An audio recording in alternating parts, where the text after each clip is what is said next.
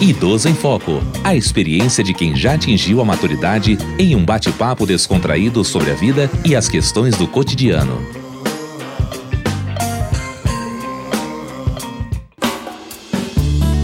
Olá, eu sou Diva Teres. Eu sou Lorena Rocha e começa agora o Idoso em Foco. Lorena, hoje vamos viajar pelo tema turismo na terceira idade. Partiu? Claro, Diva, estou dentro. Ao contrário do que muitas pessoas pensam, a idade não é um impedimento uh, para manter uma vida social dinâmica. Com a longevidade mundial e melhorias nas condições de vida, a população idosa vem ampliando sua autonomia e independência, o que proporciona um envelhecimento ativo. De acordo com Kátia Castor, graduada em turismo pela UERJ e pesquisadora do tema Turismo Social, Idosos, Memórias e Planejamento, o conceito de envelhecimento ativo é muito complexo e, de certa forma, subjetivo.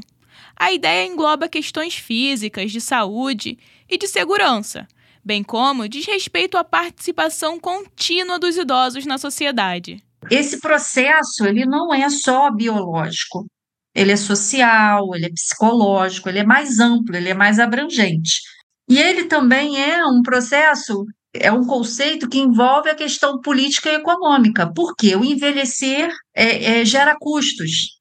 E esses custos têm impacto nas políticas públicas, né, para o Estado, de uma forma geral, para a sociedade. Exatamente. Segundo o Ministério do Turismo os idosos são responsáveis por cerca de 15% do turismo nacional e 10% do internacional. Bastante coisa. E esses percentuais tendem a crescer, pois dados do Instituto Brasileiro de Geografia e Estatística, o IBGE, apontam que em 2060, um quarto da população deverá ter mais de 65 anos.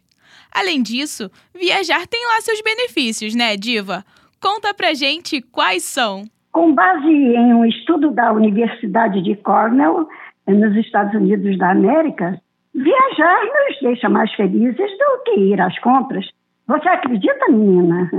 É por meio de viagens é, que podemos realizar antigos sonhos, como o de visitar lugares, é, conhecer pessoas novas, manter nosso cérebro ativo e é um jeito de preencher o tempo livre que temos, aproveitando ao máximo a aposentadoria. É verdade. Estar ativo vai além da prática de atividades físicas.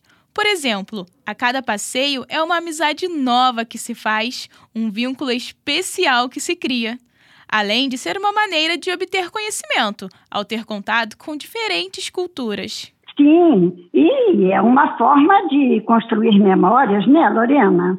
É, conversamos com a Maria de Fátima Monteiro, aposentada de 63 anos, que nos contou é, sobre como suas experiências em viagens é, contribuíram também como fonte de ensino, principalmente em aspectos de história e geografia, disciplinas que lecionava enquanto pedagoga. Eu fui para Porto Seguro.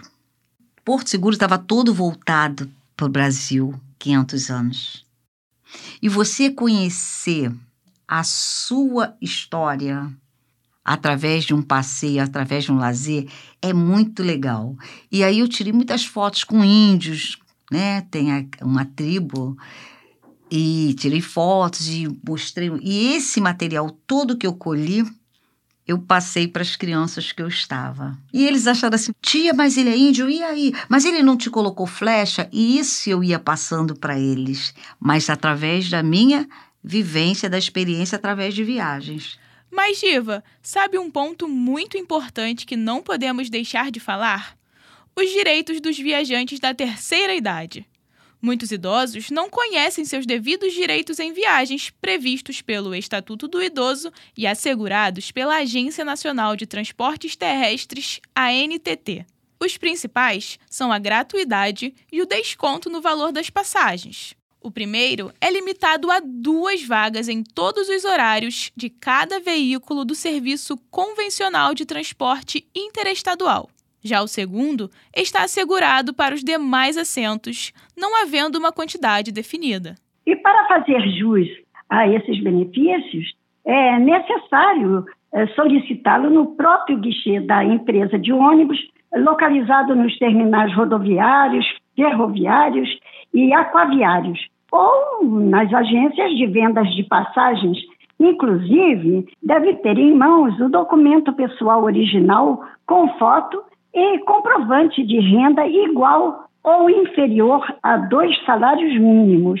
Já em relação ao transporte aéreo, ainda não existem as mesmas garantias.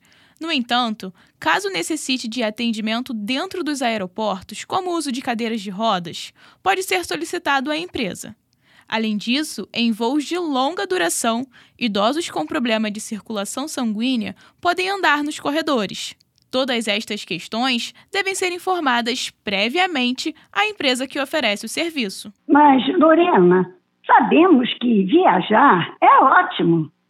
Entretanto, existem alguns cuidados fundamentais é, que precisamos tomar quando estamos planejando o próximo destino. Por exemplo, é ter muita atenção com os deslocamentos, a escolha das cidades, hotéis e pontos turísticos, tempo de viagem, paradas, necessidade de mais um guia, entre outras coisas. Sem dúvidas, Diva. Pensando nisso, o Rodrigo Pastore, diretor da Pastore Turismo, agência especializada em viagens para grupos na terceira idade, nos esclareceu que a logística de uma viagem para esse público é totalmente diferenciada.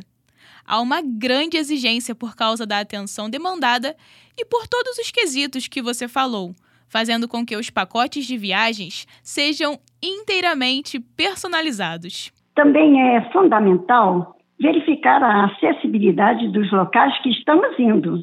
Se possui corrimão nos banheiros dos hotéis e nos pontos turísticos, rampas, sinalização por meio de cores.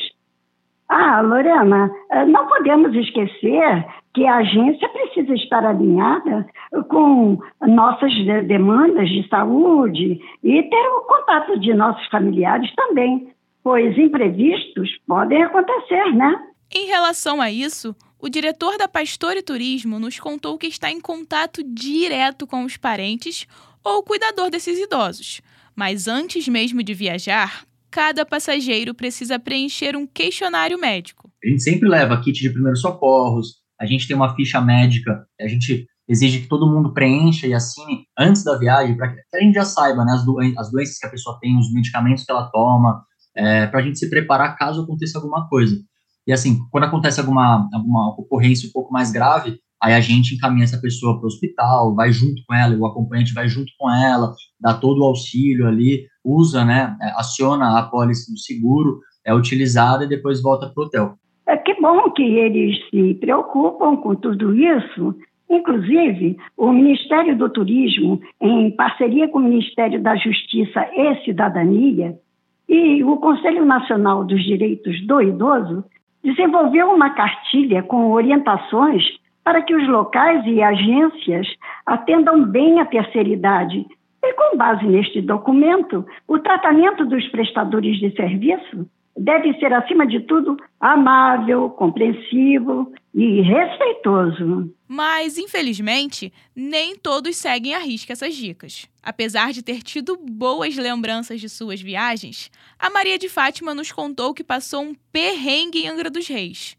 Pela falta de preparação do guia em não conhecer as necessidades do grupo que estava levando e não adaptar o roteiro do passeio a ele. Porque eu fui em Angra e eu, eu, sou fortezinha, né? Então a minha perna é curta. E ele fez um. Eu, primeira coisa que eu perguntei para ele, como é que é essa caminhada? E aí ele disse: não, é pequena, que não sei o quê. Eu fui. Só que o meu coração não suportou. Então, eu acho que o conhecimento do grupo, primeiramente, é o conhecimento do grupo. Quem eu vou levar? Qual é a necessidade desse grupo? para que não acontecesse. Chegou certo momento, eu parei. E aí falei, caramba, foi embora. Minha pressão subiu. Eita, que perigo, hein? Uma falta de atenção total. Ainda bem que a situação não piorou e ela conseguiu se recuperar. Mas, Lorena, existem alguns destinos mais procurados pela terceira idade? Tem sim. Segundo Rodrigo Pastore, o Nordeste brasileiro é muito procurado, principalmente no fim e início do ano. Outros lugares visados são Gramado, por causa do evento Natal Luz, as cidades históricas de Minas Gerais, como Ouro Preto e Tiradentes, e até destinos mais exóticos, como Pantanal e Amazônia. Nossa, quanto lugar legal! Acho que até eu vou procurá-los para viajar também.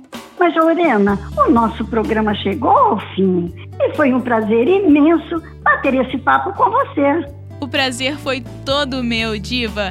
E aos nossos ouvintes, muito obrigada pela audiência e até o próximo Idoso em Foco.